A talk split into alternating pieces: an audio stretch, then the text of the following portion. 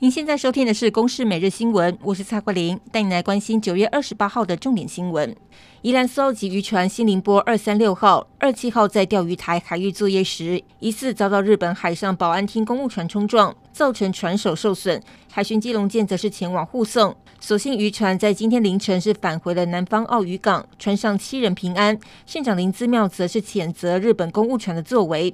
不过，日本媒体报道，只只是我方渔船违法作业撞上了公务船。行政院长苏贞昌则要求日本说明，不得对我国渔船有不当的行为。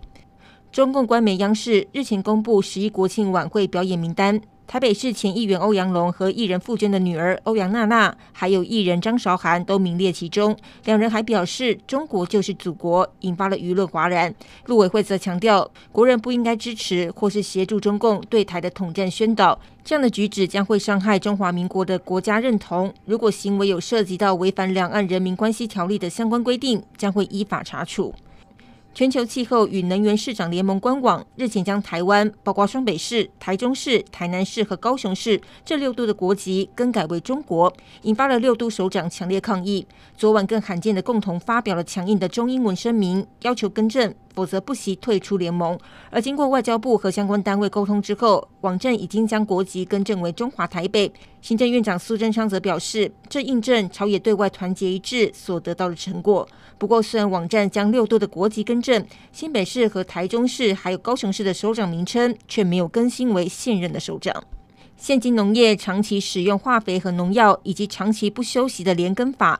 让土壤出现沙化的情形日益严重，无土栽培也成为了农业的新趋势。逢甲大学的研究团队就利用了电浆和器物栽培的方式结合，研究出无土栽种法，作物生长的速度平均快了将近两倍，也可以省去超过九成的用水。农业栽种也不受到土地限制，未来渴望带上太空，成为食蔬供应的新方式。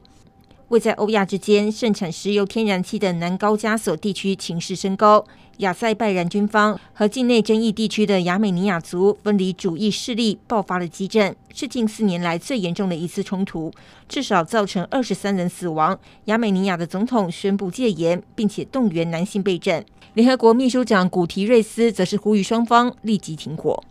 澳洲的塔斯马尼亚岛海域日前发生了四百七十头的领航鲸集体搁浅的事件，在成功救援将近一百一十头领航鲸之后，澳洲当局认为已经没有存活的领航鲸，宣布将救援行动转为了清运尸体的任务，避免引发海洋污染。而风向和潮汐等自然条件都有可能影响到清运进度。不过这一次发生领航鲸大规模搁浅，原因究竟为何，仍旧不明。